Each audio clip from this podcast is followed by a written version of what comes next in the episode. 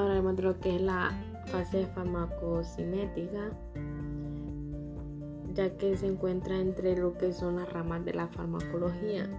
Como lo mencionábamos en el módulo anterior, esta se define como la que estudia los procesos a los que el fármaco es sometido, es decir, el, pasado del, paso del fármaco por el organismo. ¿Qué es lo que sucede con el fármaco hasta su liberación?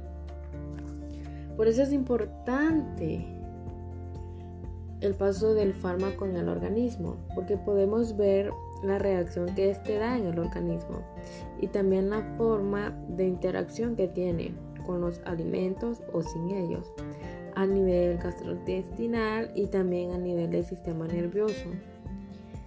Eh, por eso también es importante resaltar la, la importancia de las indicaciones prescritas a la hora de que compramos, que compramos o nos recetan un medicamento, ya sea que estos constan de un proceso de absorción, excreción y distribución, que son procesos vitales para la interacción del mismo. Por eso hay algunos medicamentos que actúan sin alimento,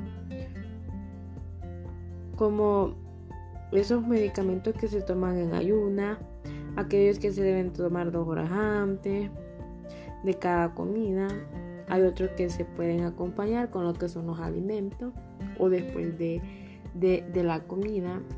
También tenemos otros que nos prohíben o de alguna manera nos llevan a que evitemos el consumo de ciertas comidas o bebidas como las bebidas alcohólicas porque pueden dar muchas alteraciones durante el proceso que, se está, que, estamos, que estamos administrando el fármaco.